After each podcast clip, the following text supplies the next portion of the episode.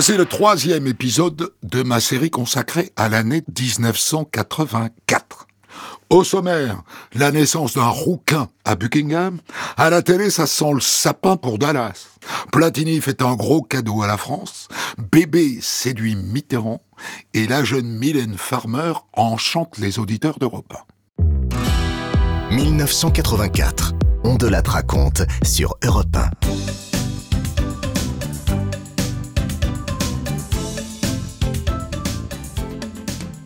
Le 15 septembre 1984, le palais de Buckingham est heureux d'annoncer la naissance du deuxième enfant de la princesse et du prince de Galles. Et c'est encore un garçon. Le prince Charles, bien sûr, a assisté à l'accouchement. Charles d'Angleterre, prince de Galles, est le premier héritier du trône à assister à la naissance de ses enfants. Son père, le duc d'Édimbourg, préférait jouer au squash pendant ces heureux événements. Quant à son arrière-grand-père, Georges V, il lisait ostensiblement son journal favori, Le Progrès du Pèlerin. Charles donc savait de quoi il parlait lorsqu'il déclarait à la foule venue l'applaudir hier soir que la maman et le bébé se portaient bien. Comme l'impose la tradition, le prénom du nouveau-né n'est pas dévoilé tout de suite. Alors, euh, les Britanniques y vont de leurs suppositions. Philippe et Georges tenant la corde, ce qui permet au journal News of the World de titrer Sera-t-il le Boy George de Diana Une allusion au célèbre chanteur habillé en femme qui ne sera peut-être pas apprécié à Buckingham Palace. La presse à sensation d'ailleurs se déchaîne et rivalise de titres plus énormes les uns que les autres. L'avenir que les horoscopes prédisent pour ce bambin au sang bleu est plutôt rose, né sous le signe de la Vierge. Il sera d'une nature sympathique, aura beaucoup de chance, même s'il est un peu turbulent avec sa maman. Et le prénom du bébé est enfin révélé et repris par la presse du monde entier. Et il s'appelle désormais Henri Charles Albert David. Et vous connaissez la suite. Le prince Henry se fera finalement appeler Harry. Un mois à peine après la naissance de Harry Windsor, l'Angleterre fait de nouveau les gros titres de la presse. Dans la nuit du 12 octobre 1984, à Brighton, la première ministre britannique Margaret Thatcher est visée par un attentat alors qu'elle se trouve dans sa chambre au Grand Hôtel. La Dame de Fer l'a échappé belle. Toutes les vitres de sa chambre, la suite Napoléon, ont été brisées et sa salle de bain a été pratiquement détruite par l'explosion qui a eu lieu cette nuit vers 3 heures du matin dans le Grand Hôtel de Brighton. Les six étages de ce palace victorien qui fait face à la mer et jouxte le centre des conférences où se tient le 101e congrès du Parti conservateur ont été endommagés. Les dégâts sont énormes et surtout on compte deux morts et au moins 27 blessés. Quand l'explosion a eu lieu, son mari dormait, mais la Dame de Fer mettait la dernière main au discours qu'elle prononcera cet après-midi, malgré les circonstances, en clôture du congrès. Elle a été évacuée rapidement, de même que tous les clients de l'hôtel et ceux du palace voisin, le Métropole. Les deux établissements étaient évidemment pleins à craquer en raison du congrès et tous les membres du gouvernement y logeaient ou presque. Le correspondant d'Europe 1 au Royaume-Uni, présent dans la ville pour le congrès, confirme qu'il est très facile de circuler dans l'hôtel sans être inquiété. Pour y avoir déjeuné hier, je puis dire qu'on y entrait comme dans un moulin, qu'il était facile d'y déambuler et donc de déposer une bombe n'importe où. Cette permissivité m'avait surpris, surtout comparée à la sévérité des contrôles au centre des conférences proprement dit. L'attentat n'a pas été revendiqué, c'est la première fois en tout cas, depuis qu'elle est Premier ministre, que Mrs. Thatcher est directement visée par des terroristes. Quelques heures après l'explosion, l'IRA, l'armée révolutionnaire irlandaise, revendique l'attentat. C'est la première fois que l'organisation vise délibérément un membre du gouvernement. L'IRA provisoire a donc revendiqué l'attentat vers midi en traitant le gouvernement britannique de marchand de guerre et en ajoutant Aujourd'hui, nous n'avons pas eu de chance, mais rappelez-vous qu'il ne suffit d'en avoir une seule fois, alors qu'à vous, il vous en faudra toujours. Donnez la paix à l'Irlande et il n'y aura plus de guerre. Parmi les premiers messages de sympathie et de condoléances arrivés à Londres, on a remarqué celui du Premier ministre de la République d'Irlande, Gareth Fitzgerald. Mais si Miss Maggie s'en sort indemne, l'attentat a tout de même fait quatre morts et une trentaine de blessés. Le ministre de l'Industrie et du Commerce, par exemple, M. Tebbit, a eu la jambe cassée et des côtes fêlées. Prisonnier des gravats, les sauveteurs ont mis 4 heures à le secourir. La dame de fer ne semble nullement ébranlée par cet attentat, à tel point que le matin qui suit l'explosion, elle ne change rien à son planning. Conference will go on as usual. Right, thank you. Tout continue comme d'habitude. C'était à peine une heure après l'explosion. Madame Thatcher, qui venait d'échapper miraculeusement à l'attentat, a montré aux Britanniques que pas une seconde il n'y a eu vacances ou même hésitation du pouvoir. Ils ont été gouvernés comme d'habitude. Le Premier ministre a fait son travail. Discours au Congrès conservateur, comme prévu, et affirmation que la démocratie vaincra et que le gouvernement ne cédera pas à la violence et au terrorisme. Democracy will prevail. Et Thatcher maintient sans sourciller ses positions sur l'Irlande du Nord. Madame Thatcher l'a dit, cet attentat ne change pas d'un iota sa politique vis-à-vis de l'Irlande du Nord. Sa politique aujourd'hui consiste à une coopération accrue entre Londres et Dublin, Irlande du Sud, contre l'IRA, ce qui est un véritable défi à l'IRA, qui a besoin de certaines complicités en Irlande du Sud pour survivre.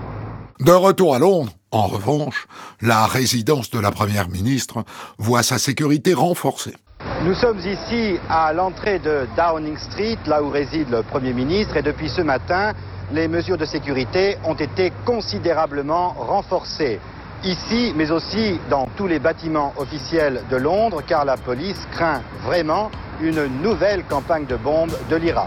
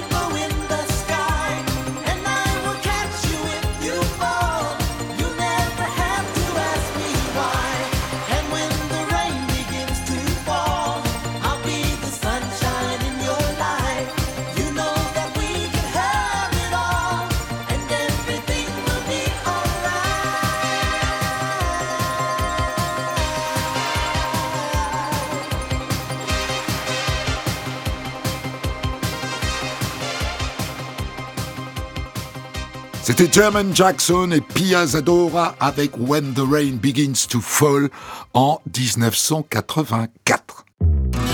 On de la raconte. Christophe Ondelatte. À la rentrée 1984, TF1, qui est toujours une chaîne publique, mise sur les séries. Il y en a toute la journée ou presque. Et parmi les nouvelles séries proposées, un feuilleton quotidien brésilien. Danse avec moi.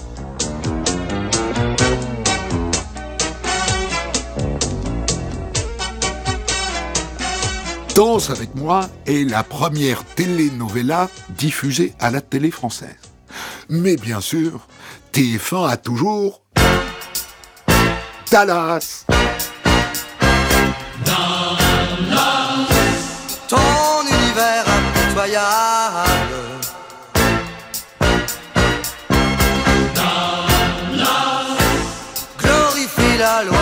Plus fort.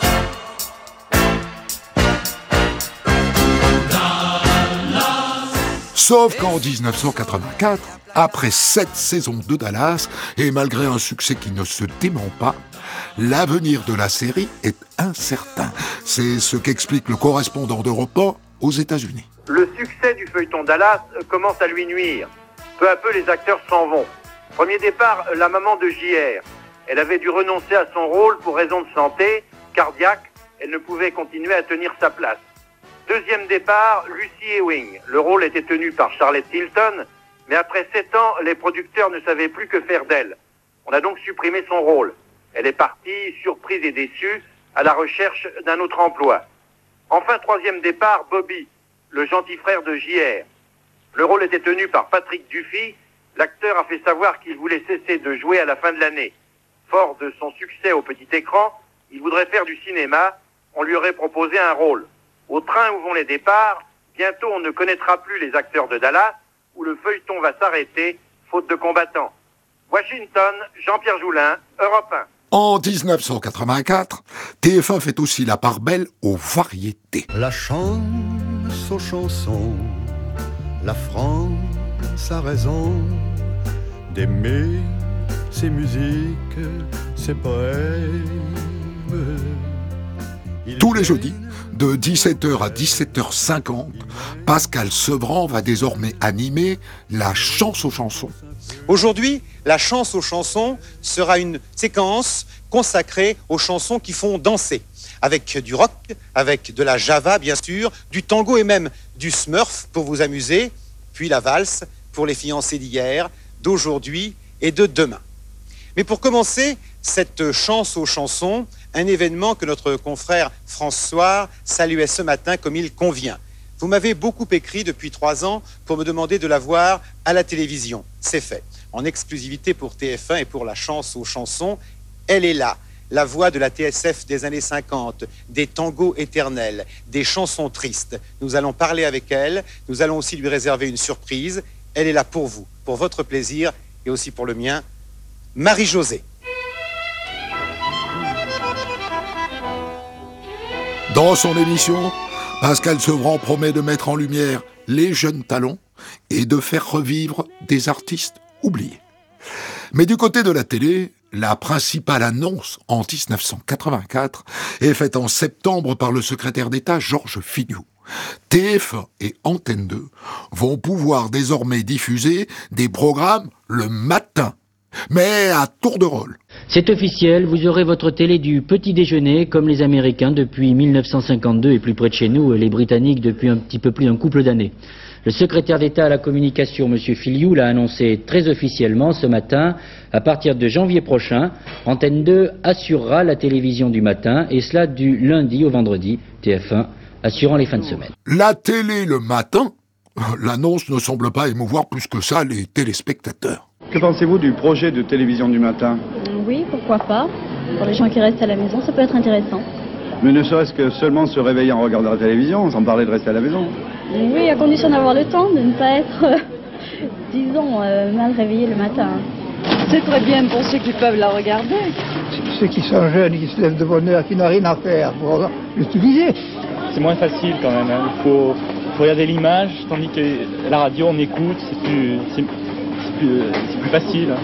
Si mes parents veulent, peut-être, mais enfin, ça m'étonnerait. Hein. Madame, que pensez-vous de la télévision du matin? 22, 25, 30. Est-ce que vous souhaiteriez une télévision régionale du matin? Bah, bien sûr, pourquoi pas. J'écoute le poste le matin. Monsieur, je ne l'écoute pas. Bon, moi, ça me dérange pas. Enfin, je me lève tard de toute façon. Oh là là, je n'ai pas le temps. C'est très bien, c'est très bien pour les personnes qui n'ont rien à faire. Il faudra attendre l'année suivante pour voir arriver ces programmes du matin, le temps que les chaînes les inventent.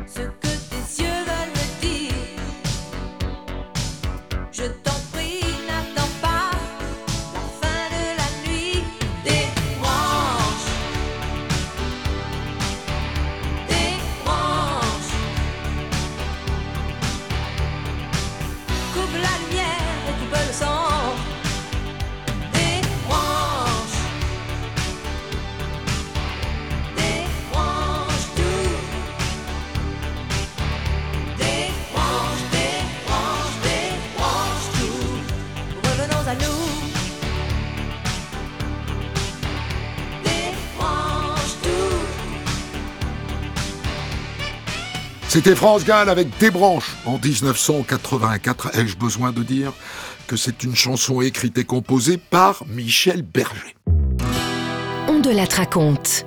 Christophe Ondelat. En 1984, le championnat d'Europe de football, l'Euro, a lieu en France. Et les tricolores qui n'ont jamais rien gagné nourrissent de sérieux espoirs. Grâce notamment à la présence dans l'équipe de Michel Platini, qui brille à la Juventus de Turin, et d'Alain Giresse, qui vient de remporter le championnat de France avec les Girondins de Bordeaux. Premier match face aux Danois. Et première victoire grâce à un but de Platini. Puis une victoire écrasante face à la Belgique. 5-0. Et un triplé de Platini. Le sélectionneur Michel Hidalgo est aux anges. La victoire d'un groupe dans lequel aussi on peut euh, quand même noter avec un très grand plaisir de nouveau une entente extraordinaire entre Giresse et Platini. Oh ben, ils forment un duo peut-être unique au monde, un, un duo qui enchante, un duo qui, qui, qui illumine, qui met des étincelles partout sur le terrain. Et quand ils sont dans, dans cette, euh, cet état de forme, je crois que c'est un régal pour les yeux. Trois jours plus tard, à Saint-Étienne, le capitaine Platini est encore au rendez-vous.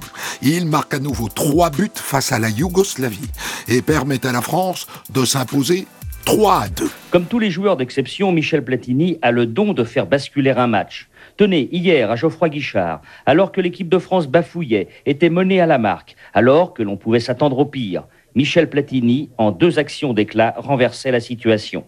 Un centre de Batiston, une reprise du pied droit au deuxième poteau, c'était l'égalisation. Un nouveau centre émanant cette fois de Ferreri et une tête splendide dans la lucarne, la Yougoslavie était battue. Un coup de patte, un coup de tête et tout était changé. Quant au troisième but réussi sur coup franc, une simple formalité. Reconnaissez qu'avec ce diable de bonhomme, et pour peu que son insolente réussite continue, reconnaissez que l'équipe de France n'est pas prête à connaître la défaite. Saint-Étienne, Fernand Choisel, Europe 1. Et effectivement, en demi-finale à Marseille, les Bleus battent le Portugal, non sans mal. Et qui a marqué le but de la victoire? Platini, bien sûr. Deux ans après la tragédie de Séville en demi-finale de la Coupe du Monde, Michel Hidalgo n'a pas oublié, mais il a confiance. D'une certaine manière, c'est Séville qui est oublié. Oh, Séville, ça restera toujours quand même un- avec un petit frisson, mais, mais là c'est autre chose, puisqu'on en sort vainqueur. Alors effectivement, à, à Séville, c'était un peu le, le paradis puis l'enfer, et là, résultat contraire. Là, euh, de l'enfer, on est passé au paradis. Euh, maintenant, le véritable paradis, c'est mercredi soir. Alors pour cette finale de- du championnat d'Europe, je pense que vous aurez aussi quand même à, à cœur de conserver un peu tous les héros des demi-finales. Ah ben, on, on a une finale à jouer, on a un effectif, il faudra réfléchir entre, entre l'effectif, entre les joueurs frais, entre les joueurs touchés, mais ça, on a 48 heures pour cela. Et le matin de la finale face à l'Espagne, qui Eugène Sacomano interroge-t-il sur Europe 1 Platini. Et quelles sont pour vous euh, vos, vos forces? Bah, nos forces, elles ont été disséquées, analysées par tout le monde. On sait très bien qu'on a un très bon jeu collectif, la possibilité de marquer des buts. On a quand même la meilleure attaque. euh, on joue chez nous. Donc il y a beaucoup, beaucoup de force. Et eux aussi, on en a beaucoup. La foi est, est bien profonde là, ça y est, vous y croyez tous? Bon, on y a toujours cru, on y croit plus que jamais. Et- Mais ce sera pas évident et ce sera pas facile. Tout dépendra comment ça se passera, ça se déroulera ce match. On peut jamais prévoir à l'avance. Si je vous dis merde Eh ben, euh, oui. Ça fait toujours plaisir de dire merde à la radio. Mais il est vrai que les planètes semblent enfin alignées. Combien vous avez payé votre place 150. C'est une place qui, qui vaut combien normalement 45. Ah ben je suis pour la France, hein. Oui, je pense que la France euh, doit emporter cette victoire. 2 à 1. Quel âge vous avez monsieur 71 ans. Et vous allez faire la fête si la France gagne Ah je pense. Jusqu'à quelle heure Oh, Jusqu'à 2h du matin. Allez, France, et vive la Lorraine parce qu'on est de la Lorraine. Tout l'espoir est sur Platini là. Et vous allez faire la fête toute la nuit toute la nuit. Et s'ils gagnent, hein, Et s'ils perdent eh ben, la, fête, la fête sera quand même faite. On est là pour ça. J'ai fait 500 km pour venir euh, voir le match euh, France-Espagne. Et je viens de d'Annonay, en Ardèche. Pour la France 3-1. On va gagner dans le nez, les yeux fermés. Platini, Platini, Platini, Platini, Platini, Platini, Platini, Platini. Ce 27 juin 1984, la finale se joue en deuxième mi-temps quand Platini, encore lui, inscrit un coup franc gaguesque qui permet à la France de mener 1-0. Sacomano est tendu comme un arc. Les Espagnols repartent maintenant par Urcarga. Urcarga pour euh, Victor. Longue balle de Victor euh, pour qui Eh bien, finalement pour euh, Amoros. Amoros pour Tigana. Tigana pour Bellone. Bellone seul. Entre dans la surface de réparation. Va tirer. Marque Bellone fait le marque Bellone marque le deuxième but de l'équipe de France. Bellone fait le break dans la dernière, dans les dernières secondes du jeu. Bellone fait le break pour l'équipe de France. 2-0. Ce sera plus honorable pour une équipe de France qui a souffert mille morts pour devenir championne d'Europe. Car cette équipe de France est championne d'Europe. Pour la première fois de l'histoire dans le football français, l'équipe de France devient championne d'Europe. Et tous les joueurs se précipitent sur Bellone, l'étouffe, le couvre de baisers, se précipite sur lui. On a gagné C'est le plus beau jour de votre vie Ah ouais, ouais, pour tout le football français C'est fantastique, euh, je comprends que tout le monde soit heureux. Ça fait des années qu'on attend ça, des années. Hein, on dit l'espoir fait vivre, et bah ce soir on vit, regardez la preuve. Ah, je suis. Allez, je vous embrasse. On a gagné Les supporters français envahissent les Champs-Élysées à Paris. Ils ont enfin un titre à Ben, je suis content que la France ait gagné. Je suis tunisien, mais je suis en France. Maintenant, on va se promener encore un petit peu sur les champs, ma femme et moi. Ma petite fille, là, elle a un an, elle est contente aussi. Elle a vu le match Non, elle l'a vu à la télé. J'ai même téléphoné en Tunisie pour dire que la France, elle a gagné, mais dommage, ils l'ont déjà vu là-bas. Je suis certainement le spectateur le plus éloigné. 15 000 km, qui dit mieux? Île de la Réunion à Saint-Denis. Ça vous dit quelque chose? Vous êtes venu exprès pour le. Exprès pour, ça J'ai vu tous les matchs Moi, je suis de Genève, je m'en fous complètement. Moi, euh, je suis comme vous, là, vous voyez, j'ai plus de voix, j'ai tellement gueulé, euh, c'est la fête et tout, c'est vraiment euh, super. C'est le plus beau jour de votre vie Ouais, le plus beau soir. On, se fait la gueule, ça. Qu'est-ce que vous allez faire hein Là, tu vois, on va défiler, on va aller boire un coup. Ouais, Jusqu'au premier métro, quoi, 5 heures. Hidalgo, président et Platini, premier ministre Hidalgo, président Hidalgo, président Hidalgo, président Les Bleus ont réalisé un euro absolument parfait. 5 matchs, 5 victoires et 9 buts de Platini. Le record tient toujours.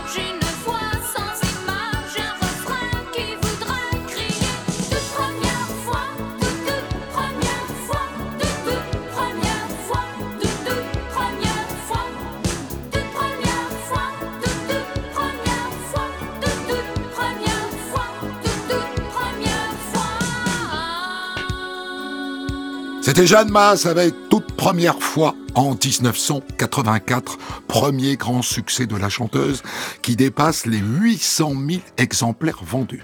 Cette même année, Jeanne Masse enregistre la version anglaise sous le titre de Into the Night. On de la raconte. Christophe Ondelatte. En 1984, Allo Animaux voit le jour.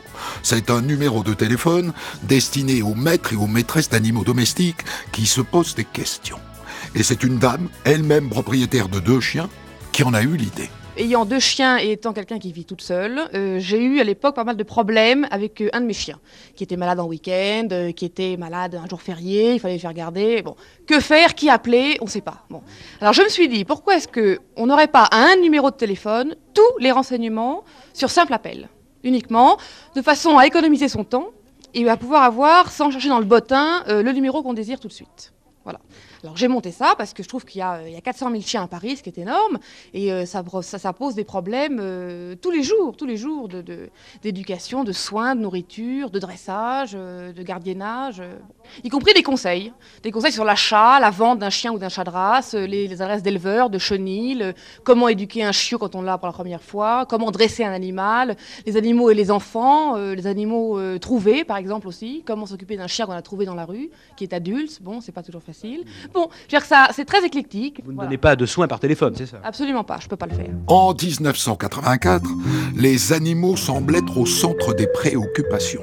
En avril, Alain Bougrain-Dubourg est l'invité de Michel Drucker sur Europe 1. L'animateur et producteur de l'émission Terre des bêtes sur Antenne 2 possède des animaux depuis sa tendre enfance. Mais pas n'importe lesquels. Depuis l'âge de 10 ans, Alain aime les serpents, sont ses amis. Il a eu chez lui des vipères, des pitons, des couleuvres, des boas. Et à 18 ans, il avait un grand vivarium où il présentait aux gens une trentaine de serpents. Ça J'en devait, ai ça même devait eu- surprendre. hein. Même, eu quand j'étais à l'armée, j'avais des vipères et c'est comme vrai. ça que j'ai été réformé. Mon père est pas content du tout, s'il Ah m'écoute, bon il va être encore fâché. Mais euh, j'avais des vipères euh, rue Saint-Dominique au ministère des Armées et on m'a vu avec ces serpents. euh, J'avais un Ça petit alors. bureau tranquille. Je- Bah écoutez, je me suis retrouvé réformé avec 33% d'invalidité mentale. D'invalidité mentale. À part ça, Bougrain-Dubourg est aux anges, car l'État s'intéresse enfin à la sauvegarde des ours de France. Il y a quelques mois, je vous avais parlé des menaces qui pesaient sur ces ours et on avait dit que le président François Mitterrand avait précisé qu'il s'attacherait aux ours et qu'il tenterait de les sauver. Eh bien, on vient d'accorder 2 millions de francs, ce qui est énorme pour sauver les derniers ours de France. Ah. Et ça va permettre notamment en tout cas on l'espère, de doubler la population actuelle et puis de réconcilier euh, les gens qui vivent près des ours, c'est-à-dire les bergers et les ours. Et on espère ainsi qu'il y aura une meilleure entente entre le berger et l'ours. En les- tout cas, c'est une bonne nouvelle pour la Oui, France. puis parce les, que- dé- les dégâts pourraient être remboursés. hein. les dégâts vont être remboursés. euh, il va y avoir une lutte anti-braconnage. On a, il reste 20 ours actuellement. On a tué, on a tué euh, une femelle et son petit il y a deux ans par braconnage, qui est complètement odieux. Alors il va y avoir une attention particulière de. Bien. de. En parallèle de cette mesure, François Mitterrand reçoit Brigitte Bardot à l'Élysée. Dix ans déjà que l'actrice a arrêté sa carrière pour se consacrer à la défense des animaux. Nous n'avons parlé que de la protection animale en France. Est-ce que c'est encourageant pour vous? De toute façon, c'est très encourageant, oui, parce que c'est l'ouverture de, de plein de choses. Le président a dit qu'il allait se pencher sérieusement sur le dossier et qu'il allait l'étudier et qu'il allait faire en sorte que si euh, il peut soulager la souffrance animale en France, il le fera. Invitée quelques mois plus tard sur Europe 1, Brigitte Bardot raconte en détail son entretien avec le président de la République. Est-ce que vous pensez qu'il est sensible aux problèmes que vous avez évoqués? Je pense parce que sinon, comme il savait que c'était un problème d'animaux, il ne m'aurait probablement pas reçu s'il n'était pas sensible à ça. Et je pense aussi que, comme tous les gens qui ne sont pas très enfermés dans ce milieu animal et qui ne savent pas ce qui se passe vraiment, il y a des choses qu'il ignorait. Par exemple, il était surpris par quel dossier? Euh, j'ai pas parlé exactement de tout avec lui, mais quand je lui ai parlé des transports de chevaux qui venaient de, de RSS de Pologne, etc., pour être abattus et qui voyageaient dans des conditions abominables, il ne savait pas ça. Il savait qu'il y avait des transports, mais il ne savait pas la façon dont ça se passait. Bébé en profite pour aborder un sujet qui lui tient particulièrement à cœur. Les chiens errants utilisés comme cobayes par les laboratoires. Ce sont les chiens qu'on ramasse euh, dans la rue, que les rabatteurs, qui sont du reste euh, protégés par la loi, ramassent les chiens errants et les portent dans les laboratoires en se faisant grassement payer en échange de chaque chien. Alors vous perdez votre chien et euh, il peut être emmené comme ça dans un laboratoire, tatoué ou pas de reste. Et ça, ça doit être interdit. Les chiens errants ne doivent plus servir de, de cobayes dans les laboratoires et malheureusement, Bon, il y aura euh, peut-être des élevages de chiens spéciaux pour ça. C'est très triste, mais euh, il vaut mieux ça que des chiens qui ont connu des maîtres, une vie dans un foyer, qui, sont sub- qui subissent après des, des tortures. Brigitte Bardot est confiante. Elle a pu aborder tous les points qu'elle voulait aborder avec le président. Pour elle, maintenant, il n'y a plus qu'un. Je pense que sur tous ces points très précis et très urgents que je lui ai soumis, il ne peut pas ne pas donner satisfaction au moins à quelques-uns. Si jamais vous n'aviez pas satisfaction, quelle serait votre réaction? La déception, mais je ne crois pas qu'on puisse être totalement déçu par quelqu'un d'aussi officiel qui vous reçoit pour un problème aussi précis. Est-ce que vous n'avez pas peur de vous colorer politiquement? Non, je suis totalement apolitique, mon combat est apolitique Et quels que soient les gouvernements, je continuerai la même chose avec, euh, avec tous. Brigitte Bardot sera finalement très déçue, car l'entretien avec Mitterrand ne sera suivi d'aucun effet.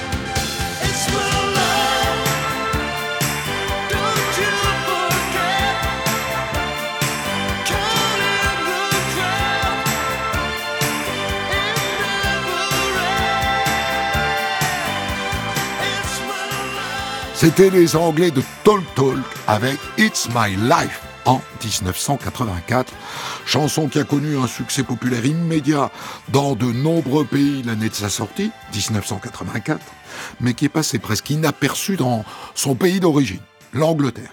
Et il faudra attendre une réédition six ans plus tard pour que ce titre devienne enfin un tube au Royaume-Uni. On raconte. Christophe Ondelat. En 1984, le programmateur d'Europe 1 a un gros coup de cœur pour une jeune artiste de 22 ans qui s'appelle Mylène Farmer. Le titre de sa première chanson, Maman a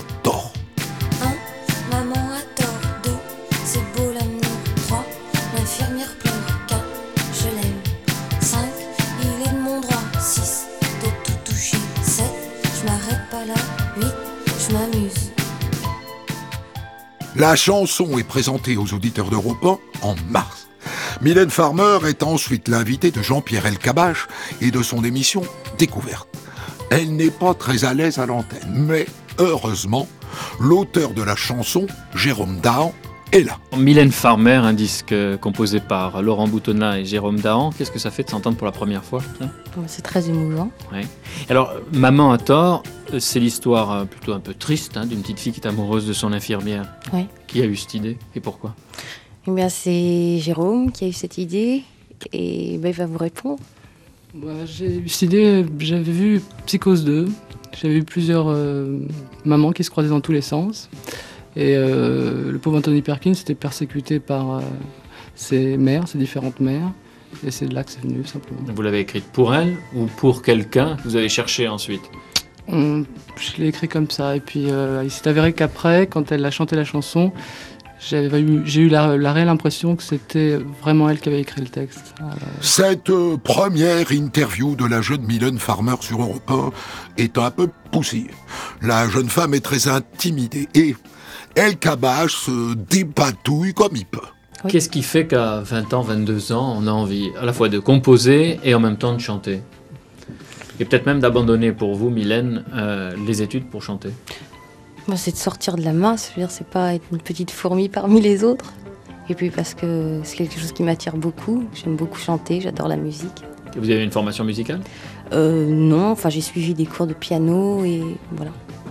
Le premier prix que vous avez gagné à 10 ans, c'était dans une école, un collège Oui, c'était une école. Un premier prix de chant Oui, c'était un concours pendant, euh, pendant les cours de. Enfin, les cours normaux. Bon, alors vous composez d'autres chansons tous les deux, vous pensez vous arrêter là ou continuer? Ah, j'en espère que ce sera une carrière. Vous savez que c'est un milieu difficile. Oui. Je vous souhaite beaucoup de, bonne- de- beaucoup de chance, Mylène Farmer et Jérôme Daran Merci et beaucoup. Laurent Boutina, puisque vous êtes les auteurs de cette chanson qui passe. Merci. À dater de cette première interview, Mylène Farmer fait un carton. Maman à tort s'écoule à 100 000 exemplaires. Et son attaché de presse, Jacques Medges, réussit à la faire inviter chez Michel Drucker, mais cette fois à la télé, dans Champs-Élysées. Sur les routes de France cet été, je pouvais pas allumer un poste de radio sans vous entendre. Je voyais des petites filles qui comptaient un, maman, attends. Racontez-moi un petit peu, vous avez grandi au Québec, au Canada, Oui, j'ai vécu à Montréal pendant près de 10 ans. mais vous êtes française. Je suis française et canadienne, j'ai les deux nationalités. Oui. Et puis je suis arrivée à Paris et depuis j'y vis. Alors vous avez fait quoi? Vous avez été mannequin, je crois. hein? Oui, pour gagner de l'argent, j'ai été mannequin. Parallèlement, j'ai suivi des études, comme tout le monde. Quelles études? Oh, bah, des études, c'est-à-dire le lycée, Mhm. jusqu'en terminale. Et puis ensuite, euh, j'ai fait euh, un peu le mannequin. 1. L'infirmière chante 2. Ça me fait des choses 3. Comme l'alouette 4. J'ai peur 5. C'est dur la vie 6. Pour un sourire 7. J'en pleure la nuit 8. Et vous?